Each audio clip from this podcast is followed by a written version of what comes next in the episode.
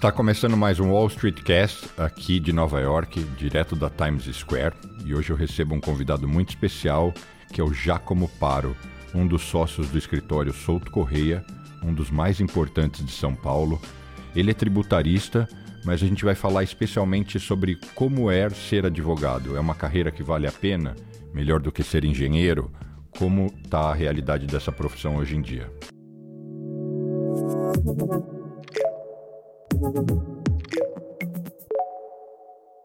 Já como todo mundo que está naquela faixa dos 18 anos, terminando o colegial e tendo que decidir uma profissão, hoje deve se questionar o seguinte: faz sentido, vale a pena ingressar na carreira, é, me tornar um advogado, entrar nesse mundo? É, é muito competitivo, eu vou conseguir um emprego, eu vou ganhar dinheiro, eu vou dar certo. É, porque uma grande parcela dos estudantes às vezes não se questiona. Ele vai um pouco pelo, pelo amor, pelo lado lúdico. Eu quero ser biólogo porque eu gosto de tartaruga. E, e lá no fundo eu defendo uma crença que é o seguinte: é, depois que você envelhece, amadurece um pouco, tem uma grande relevância você estar tá inserido numa profissão que, em última instância, te remunere bem. Uhum. Porque não tem como a gente viver sem dinheiro. Uhum. O mundo é capitalista. É, a não ser que você queira viver numa cabana com um cacho de banana no meio do mato e viver fora da, da, dessa dinâmica de civilização habitual para todos, não é uma escolha. A gente uhum. tem que render. E também não significa que se você optar em ser biólogo, que você não pode ser um dos melhores biólogos e ganhar muito bem. Uhum. Mas a gente concorda que algumas profissões são mais prósperas. Então, por exemplo, é, eu nunca vi um médico desempregado. Uhum. Ele pode ser um péssimo médico de uma péssima faculdade, então, com um péssimo comportamento, e ainda assim ele consegue dar o seu plantão por 1.200, ou tanto agora deve ter subido com a inflação. E se ele tiver disposição de trabalhar minimamente algum, alguns vários dias por mês, ele vai fazer seus 15, 20 mil e vai ter uma vida muito digna. Uhum. Isso considerando o médico que não é, vamos dizer, o médico que não deu certo. Uhum. Então a pergunta é: como, tá, como está inserido o direito nessa competição entre carreiras, na sua visão? Bruno, é, a advocacia, eu vou começar pelo curso de direito. O curso de direito, se a gente for reparar, a maioria das pessoas que faz direito não viram advogados. Meu avô, diga-se de passagem. É. Ele até exerceu momentaneamente, mas ele sempre foi muito mais empresário do que qualquer outra coisa. Meus pais também. Ambos fizeram curso de direito e exerceram ali por algum momento a advocacia, mas ambos foram empresários também, enfim, e não, não, não exerceram a advocacia. Mas eu diria que o curso de direito ele te prepara para uma série de oportunidades é, que você pode explorar tendo sido formado em direito diferente, num certo grau, então, da medicina, porque a medicina é uma profissão. E você fazer engenharia, eh, direito, administração, até um certo ponto te permite você navegar melhor, né? É isso aí. Direito, né? Para começar, e isso é algo que quando eu fiz faculdade era muito presente. É, a, a, grande maioria dos meus, dos meus amigos de faculdade queriam e foram pela carreira pública. É, então foram ser delegados, promotores, juízes, é, enfim, carreiras públicas diversas. Perseguindo o que? A estabilidade? Boa parte deles é a estabilidade. É, que, que é outra característica muito importante do o brasileiro tem, é, assim, né? É, é, interessante. Talvez hoje, a nossa geração de hoje, seja uma geração empreendedora, né? A geração mais nova. Mas gerações para trás se valorizava muito mais a estabilidade. Então, é, a carreira do direito ela sempre, ela sempre promoveu é, essa possibilidade de você buscar uma série de carreiras estáveis, fiscais, técnicos diversos, ou seja relacionada aí à arrecadação, seja relacionada à justiça, enfim, abre um leque de carreiras é, que o direito posiciona essas pessoas melhores do que outras faculdades. Não, não que outras faculdades não possam ter várias dessas carreiras, mas o direito posiciona melhor. É, então eu diria, quem faz direito primeiro tem esta possibilidade. Quem decide ser advogado, por sua vez, tem uma, na minha visão, uma vantagem que é o seguinte: é, o advogado sequer precisa arrumar um lugar que ele possa dar plantão. Pegando o exemplo do médico. O médico, como você disse, ele tem essa vantagem de que, poxa, eu dou um plantão e eu ganho ali, eu nunca vou ficar desempregado. Ainda assim, ele precisa de um emprego. Ele precisa de, algo, de um hospital que lhe dê um plantão. Um advogado, ele abre uma porta no bairro dele, coloca uma placa advogado e é o sistema judiciário talvez mais abarrotado do país, do mundo vai ter demanda. Existe demanda. Mesmo o Brasil sendo o país com mais advogados é, comparado à população? Sim. O contraponto disso é que a OAB fez uma pesquisa, a, eu não me lembro agora se foi ano passado retrasado, enfim, nestes anos aqui de pandemia, a OAB fez uma boa pesquisa é, e mostrou que grande parte dos advogados do país, a, a, a, a profissão de, de, de, advogado, tem uma disparidade de ganho, talvez é, muito comparável à nossa desigualdade social é, brasileira. Né? Assim, há uma, uma massa de advogados que ganha efetivamente é, muito, muito menos do que outros. É, então, assim o que a OAB quis mostrar com essa pesquisa? De que a grande maioria dos advogados que vão para essa linha da advocacia autônoma, é, que é uma facilidade, né, de novo, da profissão, você, você sem com pouquíssimo ou nenhum investimento, você exerce a sua profissão, ela não é bem remunerada. Então, eu, eu diria que é, é, quando você me pergunta onde está inserido, eu diria é uma profissão que te va vai te dar muitas possibilidades, né? Fazer direito vai te dar, vai te posicionar bem para carreiras estáveis, vai te dar a possibilidade de, com zero investimento, você exercer sua profissão, mas não necessariamente ela vai te dar é, é, muito retorno financeiro. Isso é o que, pelo menos, é o que mostra a pesquisa da OAB. A gente, a gente não pode, né? Acho que as, as pessoas elas, elas olham muito é, essa realidade. Eu vou, eu vou brincar ali. Da, da, do, do Midtown aqui em, em, Nova York ou da Faria Lima é, é, lá em São Paulo, mas a pesquisa da OAB mostrou que isso não é a realidade, isso é o 1 ou 2% do, dos advogados. Mas eu acho que quase como qualquer outra profissão, né? Se você é mais um, se você é medíocre ou uh, abaixo disso, realmente você não vai ter destaque, né? É, eu, eu, eu, diria que sim. Eu, eu, me preocupo mais quando, eu, quando me perguntam sobre a profissão em, em tirar esse suposto é, é, é glamour que possa ser dado ao se olhar para um recorte muito pequeno. Né? Acho que, é, é, é, assim como médico, né, advogado, se a gente pesquisar em séries, tem muita série que glamoriza né, a profissão do advogado. Então eu, eu acho muito importante dar a mensagem de que essa glamour, esse glamour dado à profissão da advocacia é de um recorte muito, muito pequeno é, da, da, dos advogados aí, pelo menos no Brasil. E o que um advogado tem que fazer para se diferenciar? Eu quero virar advogado, eu não quero ser mais um na fila do pão. o que, que eu tenho que fazer para me diferenciar e, e, como eu vou é, ganhar dinheiro? Porque ad, muitos advogados ganham muito bem porque são muito bem sucedidos. É isso aí. Eu, eu, eu eu, eu, sou, eu sou muito cético com, com corte de caminho, né? Assim, eu, eu acho que existe alguns, alguns advogados. Eu conheço alguns advogados que financeiramente são muito bem sucedidos, sem necessariamente ter feito um caminho muito longo é, de estudos, dedicação a estudar.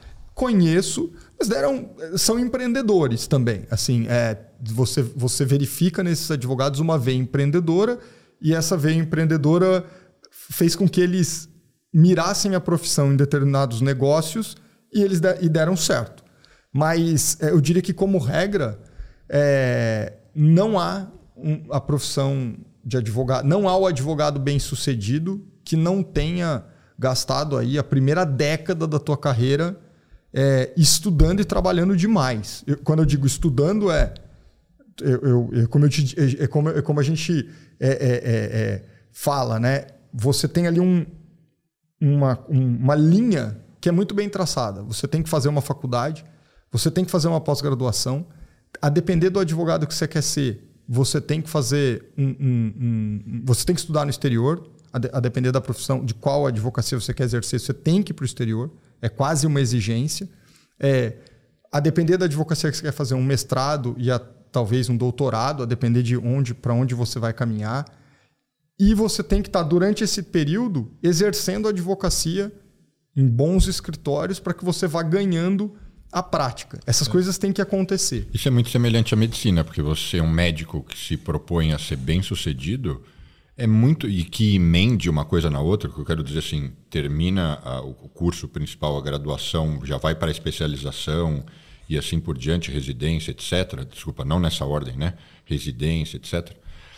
É, você não cruza com um médico que não com menos de 30 que já terminou os estudos. Quando muito, ele 31, agora que eu vou começar minha vida profissional. É, muitas vezes 32, 33 e a pessoa vai começar a carreira, porque até então ela estava só investindo na formação. Enquanto inúmeras outras profissões, incluindo a minha, economia, você termina, você nem terminou, você já está no estágio, já está ali, e depois uhum. você basicamente, se quiser, e sem uma grande necessidade, você pode tentar seguir sem investimento intelectual, seguir só com aquela base inicial. É, a advocacia, eu, eu tô, tô alinhado contigo. Eu acho que é muito próximo à medicina. Você vai ganhando valor com o tempo e o investimento em educação. Né? Então, né? isso eu acho que é a mensagem legal para quem quer se tornar um advogado, não ter a perspectiva de que são só os quatro anos de curso e, o, e a, a missão está cumprida. Ali é só o início. Exatamente. E que ele tem que ter a ideia de que qualquer coisa inferior a 10 anos, ele nem sai na foto, nem está é, pronto. É isso aí. Eu, eu, eu brinco lá no escritório que a advocacia, é, ao contrário de outras profissões, né, a gente corre é, corridas de 100, 200, 300 metros, né? A advocacia é uma maratona. Você, você, você tem que estabelecer um ritmo de é, para ir caminhando é, é, adiante, mas ciente de que é longo. É, porque com o passar do tempo e esse acúmulo de conhecimento e, e, e experiência é que você vai ficando melhor. E, e não tem muito. É, é, quando a gente olha para o modelo né, de negócio, né, Bruno? Nosso modelo de negócio é, o, é quanto você consegue cobrar pelo serviço que você presta.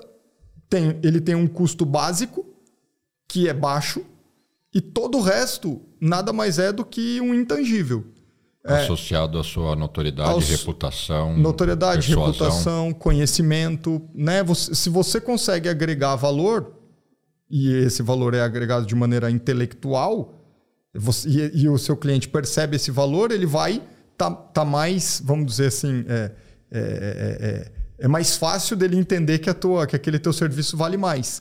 Então, então não, não tem muito mistério. Você vai ter que agregando experiência para refletir esse valor. Então, recapitulando, quero dar certo como advogado, estudar muito por um longo período, entrar no melhor escritório que eu puder e roer o osso. É isso. Vou aí. começar lá provavelmente como estagiário, fazendo a parte que ninguém quer fazer e, e tendo paciência e persistência para que depois de um determinado tempo eu consiga uma projeção.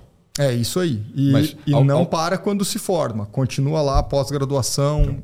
A, a, academia ajuda muito é, a formar conhecimento. Então, ao mesmo tempo, fazer uma comparação aqui que não tem nada a ver. Se você quiser ser um bom piloto de moto ou um, um grande bodybuilder, é persistência e dedicação. E você tem a certeza que talvez você não vá virar o melhor advogado do Brasil, mas certamente você vai sair da média e você vai se destacar se você manter essa disciplina. Acho como quase tudo na vida, né? É, Organização, qual... disciplina é, é, é, a grande chave da, da, do sucesso. Exato. Eu diria, eu, eu até colocaria, agregaria isso, Bruno, que eu a, advocacia ela é uma profissão em que basicamente você você tem ah, o compromisso de se relacionar bem, é, né? Você faz, você nunca faz advocacia sozinho, você sempre está trabalhando em equipe, é, é, pelo menos nesse, nessa perspectiva que você está me dizendo, eu quero ser um advogado que me destaca nesse mercado competitivo. Você vai estar tá sempre trabalhando em equipe e, e o, o teu relacionamento é com um cliente que é uma pessoa, né? Quer dizer, você não está diferente de um programador que está se relacionando com uma máquina para gerar um código que vai afetar a vida de uma pessoa, é, só para pegar aqui dois exemplos bem extremos, um advogado ele está passando a mensagem direto para aquela pessoa que vai ser afetada pela mensagem dele. Então, eu, eu para todo mundo que está começando a carreira, para os estagiários do escritório e, e para os advogados mais novos do escritório, a gente se preocupa muito em investir em relacionamento pessoal. Assim, como é que você se relaciona com as pessoas? Né? A empatia, é, a tranquilidade em passar uma mensagem. E, e, o que vocês fazem? Vocês treinam eles? Vocês, vocês mentoram os é, novatos? É, é, a, a, mentoria é o melhor. A gente tem, tem se mostrado o melhor. A mentoria junto a inseri-los na no seu dia a dia. Mentorar para as questões que são mais, vamos dizer, pessoais, né? para aquelas questões que são atinentes a ele, né? Quer dizer, como é que eu te ajudo a resolver este seu conflito, que é só seu, e a inserção desses advogados mais jovens, desses estagiários próximos nas operações que a gente faz, nos casos que a gente lida, quer dizer, não esse tratamento distante, não vai lá e faz a sua parte, eu vou aqui fazer a minha, não, vamos Mas fazer participe. juntos, participe, para que você vá pegando, é, claro, cada um vai fazer isso do seu jeito, mas para que você vá vendo como esse relacionamento acontece como essa e, comunicação acontece. E certamente você enxerga alguns jovens que você percebe que se ele seguir naquela tocada, você fala, esse cara aqui vai dar certo. Olha, Bruno, eu não, não vou te. Assim, sendo muito franco contigo, isso não é, não é fácil de, de verificar, tá? É, e acho até que com o desenvolvimento, é, é, a gente vai amadurecendo e vai corrigindo. Então, às vezes, alguém que estava ali claramente numa rota ruim, um ou dois anos, em um ou dois anos, corrige o seu caminho. A gente vê isso acontecer o tempo todo. O que, o que a gente. No escritório a gente pede, e, e, e eu acho que isso é um, é um pedido da carreira, é que a pessoa tenha paciência, que ela tenha resiliência, vontade. Porque, de novo, como você falou, em, em, várias carreiras é isso que a gente precisa, né? Paciência para passar pelo processo, para passar pelos anos difíceis. Então, quando a gente observa jovens mais impacientes ou menos resilientes, esses são aqueles que a gente tenta é, é, é, orientar de Mas maneira mais próxima. Esses, na minha humilde opinião, são os que, tirando algumas exceções artísticas ou em alguns outros setores, são os que não chegam a lugar nenhum. Na minha opinião, as pessoas que progridem na vida, se você pega o histórico delas, foi muita persistência, muito trabalho.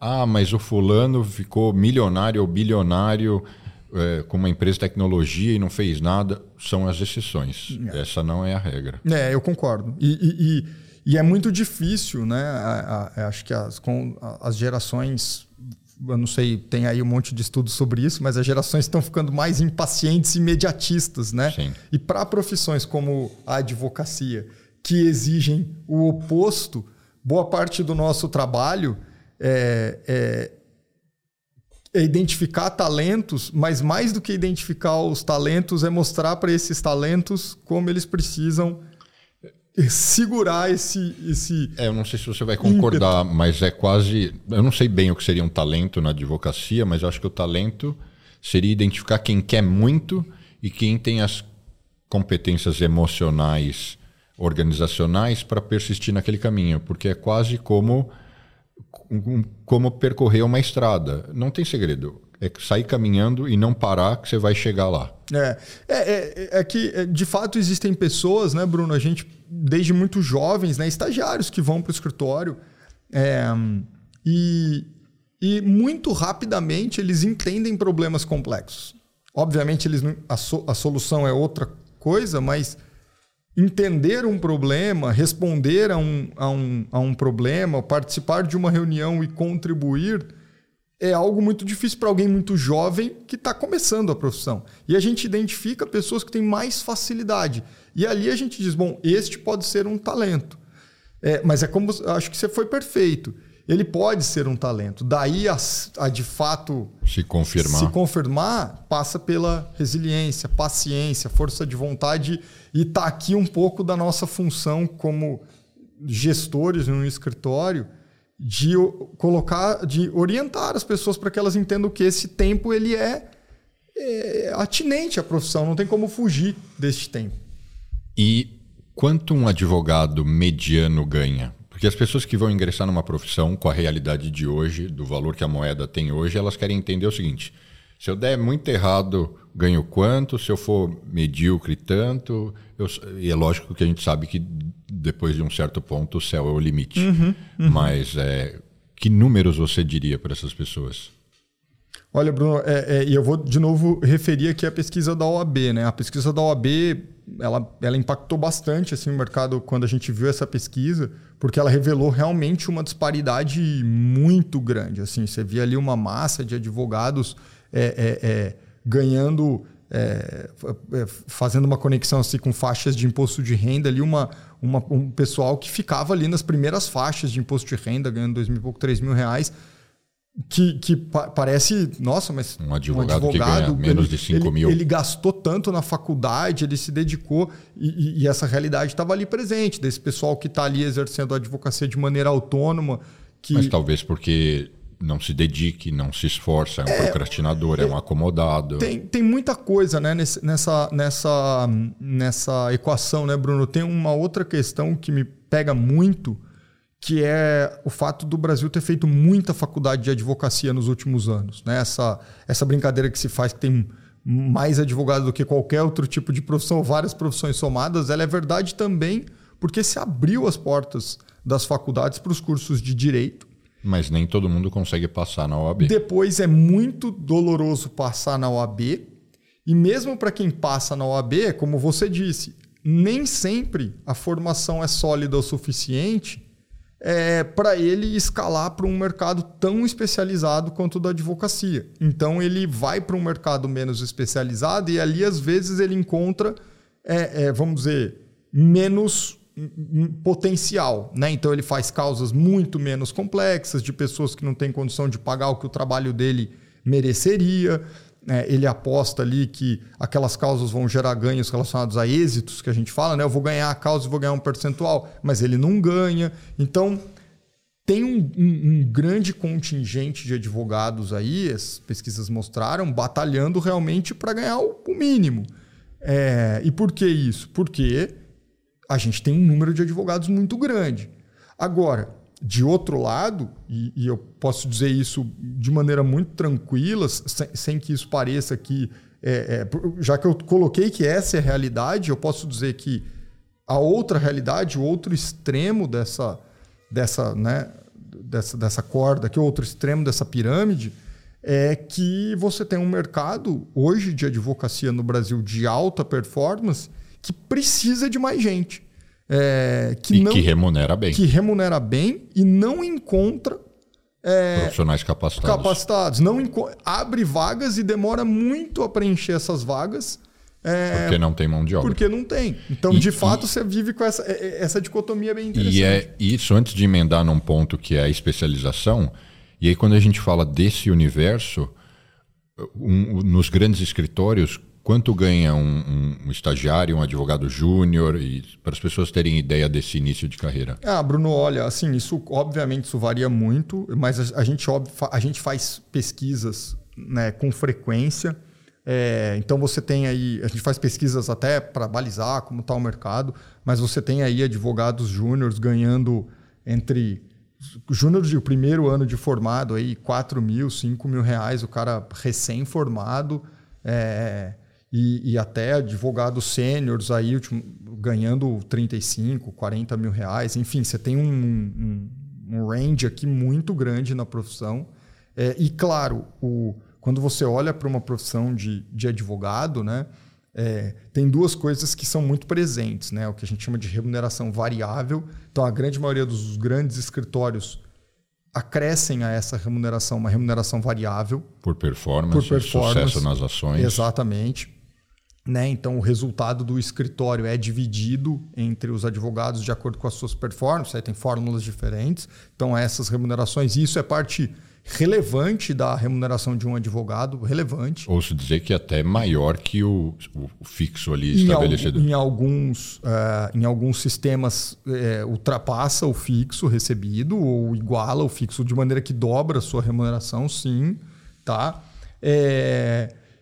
E, claro, né, quando a gente olha para essa profissão de advogado aqui, é, o, o próximo step porque de novo essa também isso vai sendo criado na cabeça de quem entra na advocacia de alto nível é se tornar sócio de um escritório, né? Quer dizer, quando ele sai desta carreira aqui que vai de júnior a sênior e, e vira um sócio. Acho que todo todo não, mas a grande maioria dos advogados, eles eles quando entram em grandes escritórios, eles entram olhando para essa carreira como eu chego a sócio desse escritório. E o, aí a remuneração é o absolutamente senior, variável. O sênior não necessariamente ainda é sócio.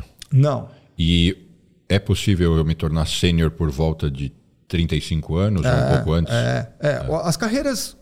Hoje. Então, as... olha que interessante.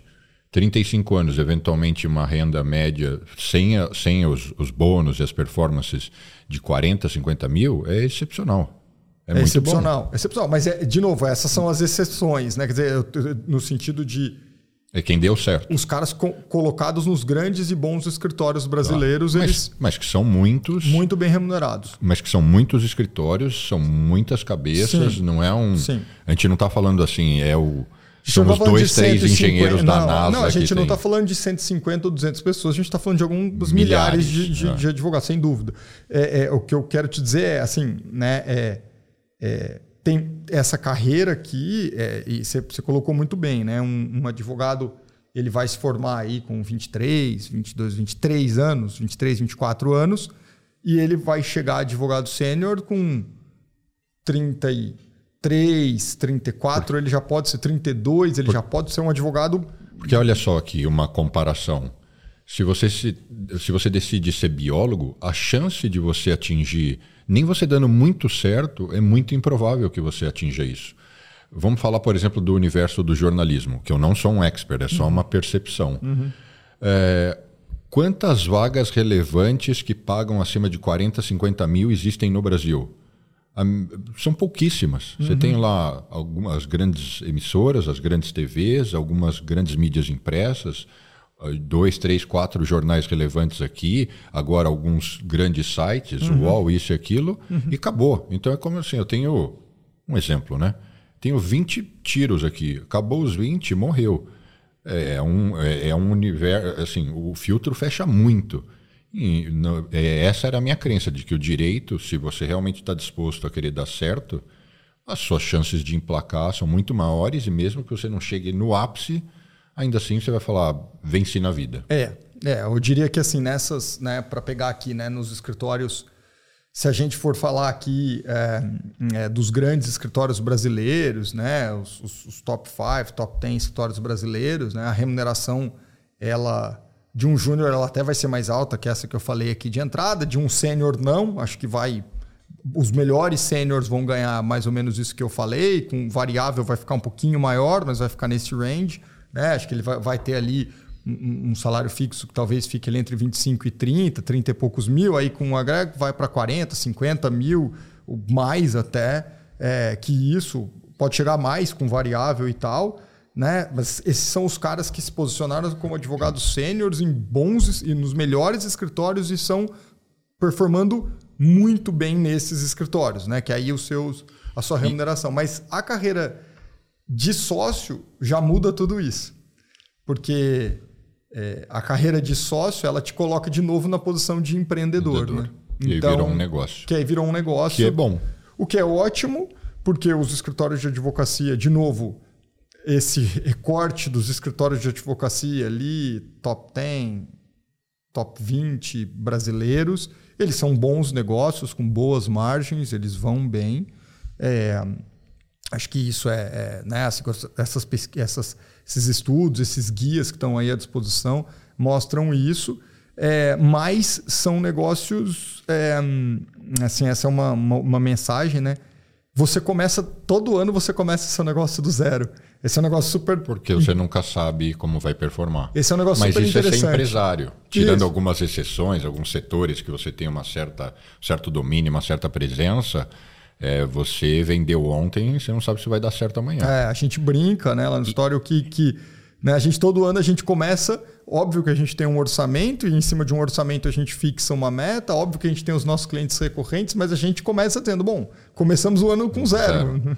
Mas se você tem uma carteira, tudo, tudo pressupõe que, que... vai é, que aquilo vai se retroalimentar, né? Exato. Os clientes vão voltar a ter problemas Exato. e necessidades, alguns você vai perder ou novos vão chegar, indicações vão acontecer. É. Para a gente fechar, você concorda que, assim como tantas outras profissões, o direito ele hoje demanda especialização máxima? Igual na medicina tem a médica que não é só dermatologista, ela é expert em unha. Tem duas pessoas no Brasil que são papas em doenças de unha. Uhum. E a mesma coisa no direito. Tem, é, ele, ele, hoje ele, o mercado quer essa, esse nível de especialidade? Olha, é interessante. Nos últimos, quando eu, quando eu me formei e, enfim, e, e comecei a pensar em, em advocacia, eu, eu tinha ali na cabeça a advocacia tributária é, fiz estágio e fui seguindo por essa linha. Mas quando você pensava nas possibilidades, né, assim, não eram tantas. Né? Você tinha é, tributário, trabalhista, civil, aí você tinha ali de, de transações, né? tinha o mercado de capitais acontecendo. Na época era, era muito glamuroso, né? mercado de capitais, fundos, IPOs, esse tipo de coisa.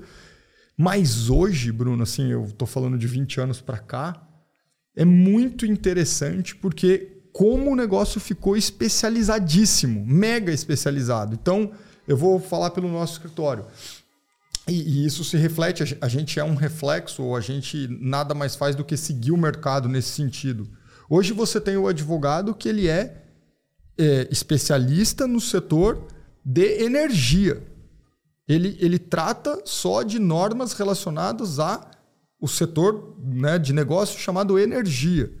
Você tem um outro advogado que é especializado em propriedade intelectual e propriedade intelectual voltada, por exemplo, para audiovisual. É, você tem um outro que é especializado em, no setor de telecomunicação. Isso é excelente, porque é a garantia de que o cliente do outro lado vai receber o serviço mais adequado possível. É, eu acho que isso tem, é, isso são, tem duas coisas, é, duas coisas muito legais disso. A primeira é essa que você disse, quer dizer, o, advogado ao ser mega especializado, ele provavelmente está entregando a melhor resposta daquele tema. E dois, acho que nos revela também um, um, um amadurecimento da economia brasileira, né? É, a gente já via isso acontecer em economias mais desenvolvidas, essa mega especialização, porque isso faz também com que os escritórios cresçam, né? Porque você tem que agregar profissionais mega especializados.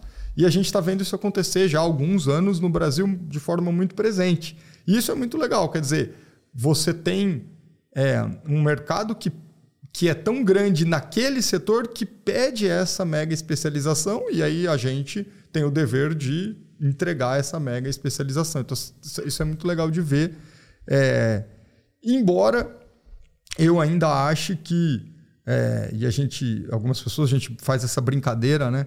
Falou, olha, eu primeiro sou advogado. Antes de ser advogado, tributarista e dos, que só trabalho com tributos diretos, por exemplo, eu sou advogado. Então, é, dentro daquela linha que a gente falou agora de ter que ter uma formação sólida, acho que primeiro você tem que se preocupar com uma formação básica sólida. Né? Pô, você precisa ser, no limite, um advogado, porque numa, num, nessa questão da relação, há momentos em que as perguntas que vão ser feitas a você ou a opinião que você precisa dar, você precisa estar distante daquela mega especialização e fazer uma reflexão sobre conhecimentos básicos da advocacia.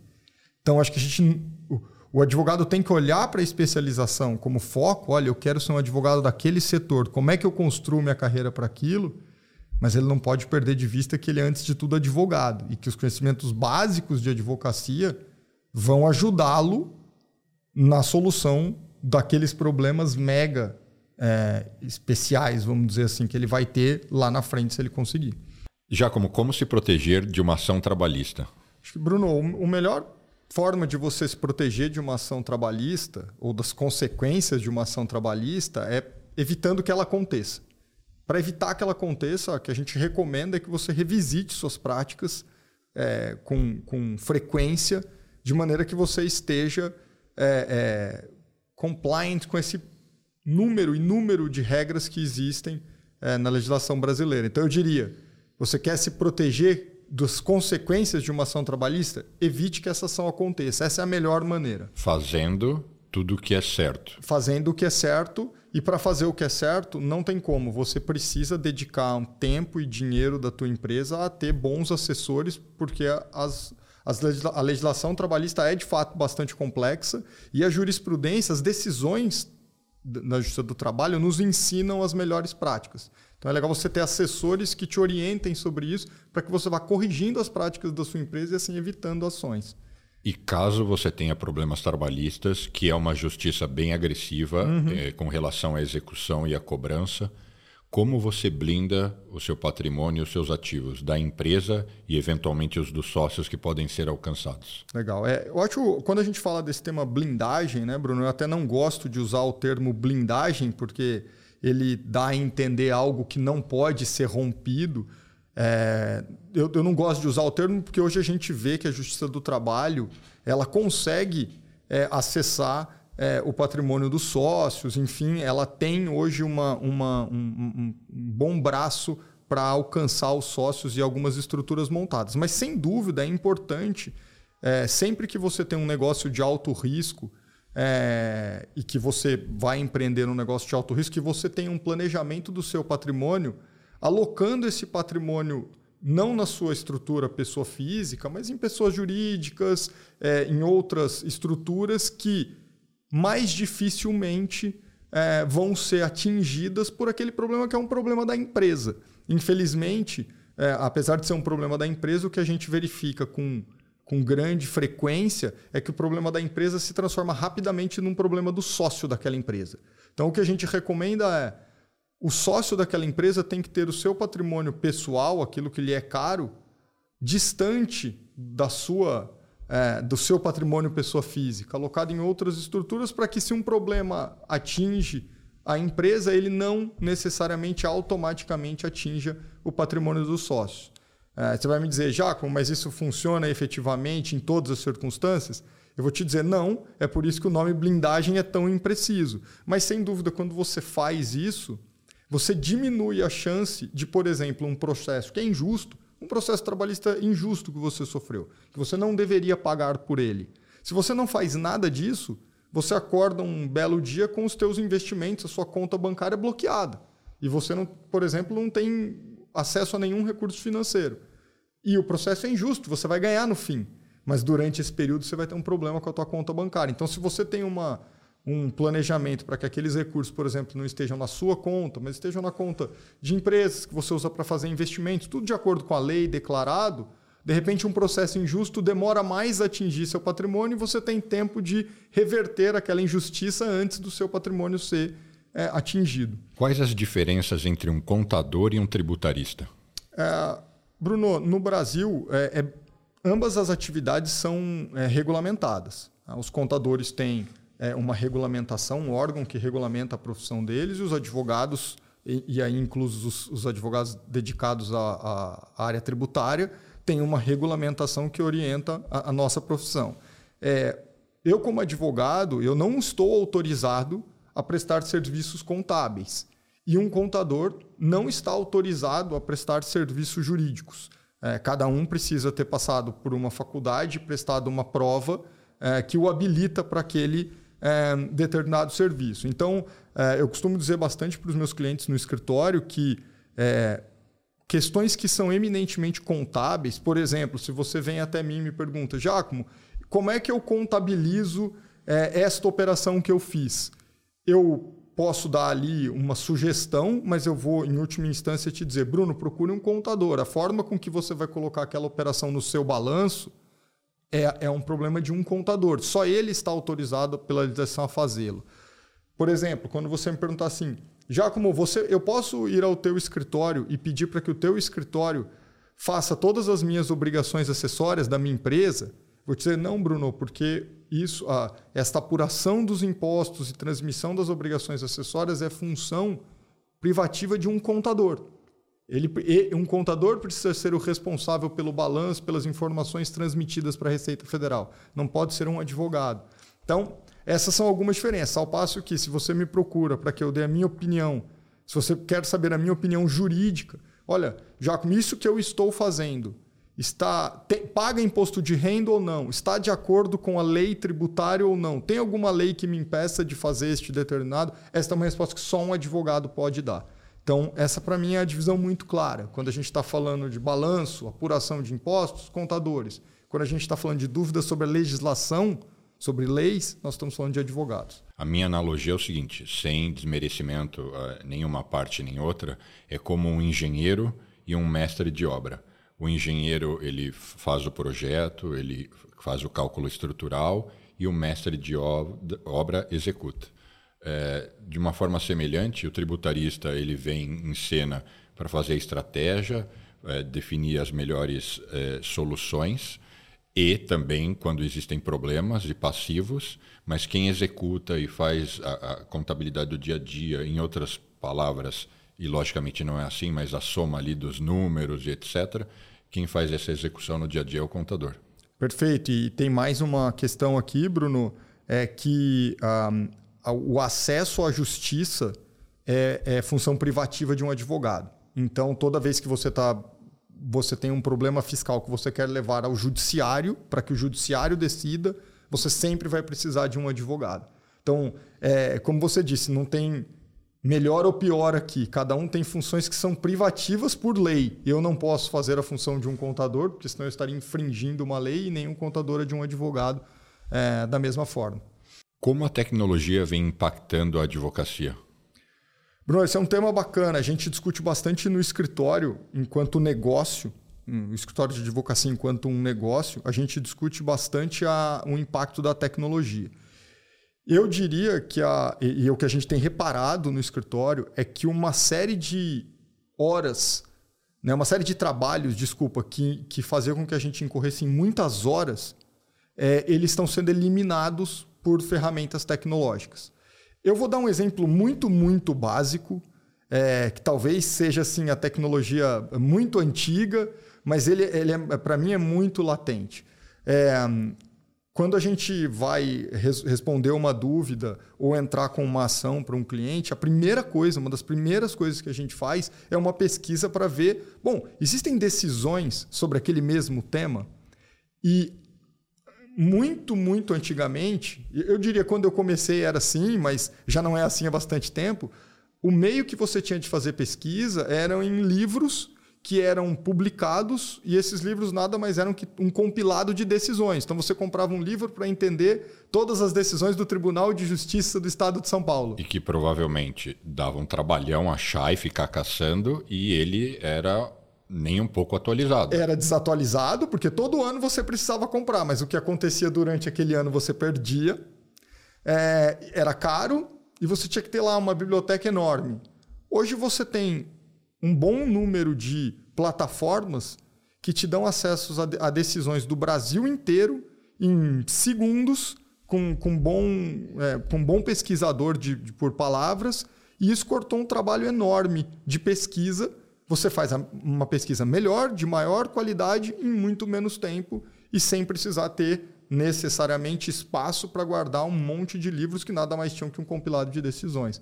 Esse é um exemplo de, para mim, como a tecnologia tem impactado a nossa profissão. Ela reduz, ela elimina trabalho, ela facilita ah, alguns trabalhos que a gente gastava muitas horas para fazer, hoje a gente não precisa mais gastar. Ela aumenta a produtividade. Sem dúvida. A gente, quando a gente fala, por exemplo, de contratos, existem ferramentas moderníssimas hoje para que aquela parte básica de um contrato, de onde, é, de onde vai se partir para a negociação, aquela parte básica já aparece pronta para você. É, e, e, por aí vai, peças é, que são replicáveis, que você precisa é, você precisa endereçar a situação daquele cliente. Então, é, é, é, e que antes você precisava digitar tudo de novo, coisas assim, ferramentas que vão aparecendo é, e vão nos vai melhor, vai cortando aquelas horas que eram de fato desnecessárias. A gente pode focar naquilo que é de fato necessário. E você acredita que muito em breve a, a inteligência artificial vai agregar valor à profissão? Sem dúvida. Eu acho que a inteligência artificial ela é uma realidade da nossa profissão. Eu acho que a, a advocacia ela vai caminhar é, para um, um olhar muito mais pessoal para os problemas. A gente vai é, essa a sensibilidade do advogado, a capacidade do advogado de tomar decisão, ela vai, ser, vai começar a ser muito mais relevante do que a informação. Porque a, infor a inteligência artificial vai nos munir de muita informação útil e, e, e a advocacia vai cada vez mais. Vai, o, o advogado vai ser cada vez mais exigido de qual é a decisão que você toma com todas aquelas informações que a tecnologia te deu. É, acho que é, a gente tinha uma, a gente tem ainda uma advocacia muito formada em capacidade de recolher e organizar as informações. Talvez a inteligência artificial nos corte esse caminho, as informações vão estar organizadas e à disposição. Muito mais fácil e rápido, mas a sua capacidade de tomar decisão e de orientar em cima das, das decisões, isso é que vai, na minha visão, permanecer e ser valioso. Jacomo, muitíssimo obrigado pela participação. Espero que vocês tenham gostado. E para quem quiser acompanhar as nossas publicações, as minhas publicações pessoais, arroba Bruno Corano, tanto no Instagram quanto no YouTube. O Wall Street Cast vai ao ar no meu canal pessoal do YouTube, arroba Bruno Corano. Não deixem de seguir, acionar o sininho e até a semana que vem.